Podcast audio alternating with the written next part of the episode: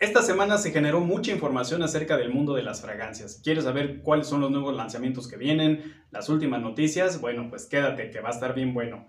Comenzamos.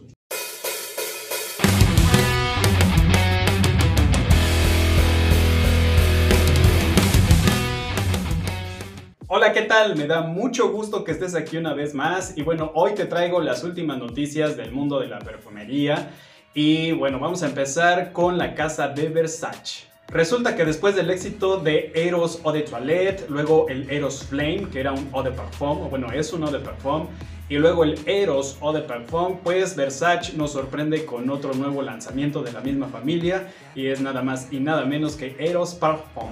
La verdad estoy muy intrigado por este nuevo lanzamiento ya que dentro de sus notas se deja de lado la clásica manzana y la menta para dar paso a la pimienta, bueno también tiene cítricos obviamente, también descartamos el lava tonka y entra en acción la vainilla.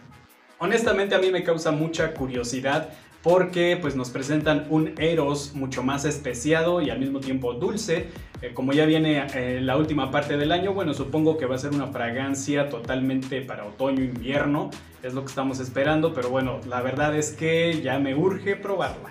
La línea Eros de Versace se ha caracterizado por ser una línea sobre todo para los jóvenes, diseñada para la fiesta, para el antro, para el ligue. Recordemos que Eros es el dios del, del erotismo, del amor, de la sensualidad. Entonces, estas fragancias de Versace siempre han seguido esa línea y aparte de ser muy masculinas y modernas. Esperemos que este nuevo lanzamiento, el Eros Parfum, pues obviamente no nos decepcione, sobre todo en el lado de la duración, que es lo que siempre esperamos, que una fragancia sea, aparte de que tenga un buen aroma, pues que sea duradera. Ojalá que en ese aspecto no nos decepcione eh, la casa de Versace, pero bueno, vamos a esperar.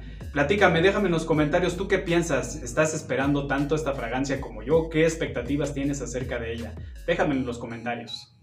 Y como si no tuviéramos suficientes flankers de Hugo Boss Bottle, pues bueno, se asoma uno más anunciado por la casa de Hugo Boss, que es Hugo Boss Bottle Golden Edition. Aquí tenemos una fragancia que dentro del perfil que, muestra Hugo Boss, esta fragancia parece ser que no va a aportar nada nuevo. Es una edición limitada, lo cual nos hace presuponer que pues es el mismo perfil olfativo, eh, nos describe notas que ya conocemos en, el clásico Hugo Boss Bottle, como la manzana, la canela, las maderas, el vetiver. En ese aspecto, pues se ve que no va a aportar nada nuevo, es simplemente una edición especial con el aroma de siempre. Sin embargo, anotaron una nota ahí de cardamomo, entonces eso ya como que dije, bueno, a lo mejor es como que la misma composición, pero ya con un pequeño twist ahí de cardamomo, habrá que probarla. La verdad es que sí me causa curiosidad, sobre todo al ser una edición limitada, pues bueno, los que nos gusta la colección, probablemente ese sea el principal motivo, pero bueno, hay que checar el aroma. Eh, y lo único que sí me causa curiosidad es ese pequeño twist que le pusieron ahí con el cardamomo. Recordemos que la versión tradicional ya contiene la manzana, la canela y la versión intense desde mi punto de vista intensifica la ciruela y las maderas. Así es de que vamos a esperar qué nos ofrece esta nueva edición de Hugo Boss Bottle. De igual forma te pido que me dejes en los comentarios qué opinas acerca de este nuevo lanzamiento. ¿Tú crees que otro, otro Hugo Boss Bottle sea necesario? a lo mejor sí, a lo mejor no, cuéntamelo todo. Se supone que este, esta Golden Edition se creó para celebrar las fiestas, ya ves que viene fin de año. Entonces se supone que ese es el pretexto, pero ¿será suficiente pretexto para lanzar un nuevo flanker? La verdad no lo creo, pero bueno, ya ves cómo es la industria, le gusta jugar con nuestros sentimientos. Y continuando con los flankers nuevos, Easy Miyaki nos sorprende con Boaz Arctic. En este caso, la, palabra Boaz y la palabra Arctic juegan un papel fundamental en, este, en esta nueva propuesta de Easy Miyaki.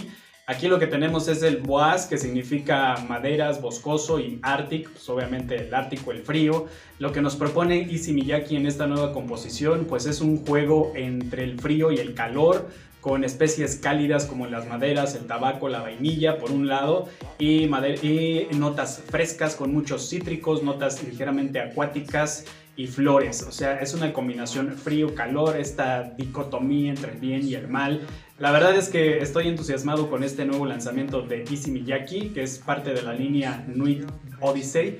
Y la verdad, eh, no le he puesto tanta atención, digo, los que me siguen saben que no he hablado tanto de la línea de Easy Miyaki, a pesar de que soy fan, pero bueno, a veces no podemos hablar de todo. Sin embargo, algunas de estas fragancias las he tocado en algunos tops. Ahí chécale en los tops que he hecho, por ahí aparecen las Easy Miyaki. Sin embargo, creo que sí le voy a dar un poco más de, oportunidad o más espacio a estas fragancias que son fabulosas desde el primer lanzamiento, le Odyssey de Forum de, de Easy Miyaki, con ese yuzu jugoso exquisito. Pero bueno, vamos a esperar el nuevo lanzamiento, a ver qué tal. Y bueno, cuéntame en los comentarios qué te parece este nuevo lanzamiento de Easy Miyaki. ¿Lo vas a comprar? ¿Te interesa? Es muy importante para mí saber sus opiniones. Y bueno, la Academia del Perfume, por si no lo sabes, la Academia del Perfume es una institución con base en España, donde se conjuntan muchos de los mejores perfumistas del mundo y ahora nos ha presentado su, terna para el premio de la fragancia icónica del 2021. Perfumistas de la talla de Oliver Cresp, Rodrigo Flores Roux y el mismísimo Alberto Morillas componen el jurado que ha decidido que estas tres fragancias que te voy a mencionar en un momento son las finalistas para la categoría de la fragancia icónica del 2021.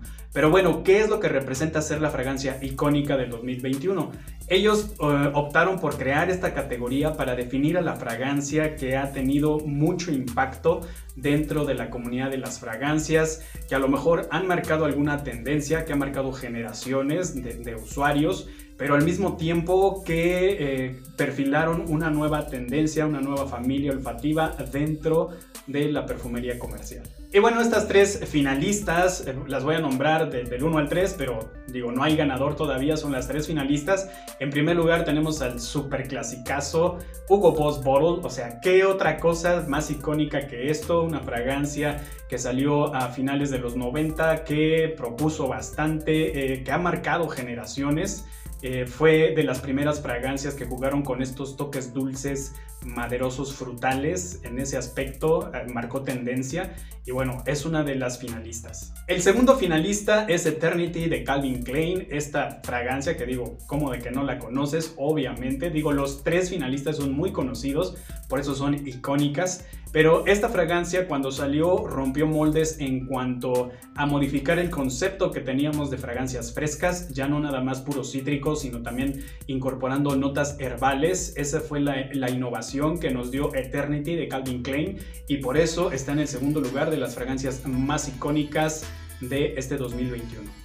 Y la tercera finalista no es otra que Le Odyssey Homme de Issey Miyake. Bueno, obviamente ya les dije, las tres ya las conocemos. Esta fragancia marcó una nueva tendencia en cuanto al uso de los cítricos con el yuzu. No se había utilizado el yuzu antes, pero aparte también incorporó las notas acuáticas. Esta fragancia fue la que rompió con este nuevo, nueva familia, no nueva familia, sino de, de fragancias nuevas que salieron al mercado que incorporaron estas notas acuáticas. Esta fue la precursora y obviamente un olor excepcional que también por generaciones se ha utilizado. Las tres fragancias las han utilizado generaciones de hombres. Hugo Boss Bottle, Eternity de Calvin Klein y Le Odyssey por Homme de Issey Miyake son tres fragancias totalmente icónicas. Cuéntame, ¿cuál crees que sea para ti la fragancia más icónica de estas tres? ¿Cuál de ellas crees que gane? O a lo mejor tienes otra propuesta. ¿Qué otra fragancia debería de estar en esta lista de las fragancias más icónicas del 2021?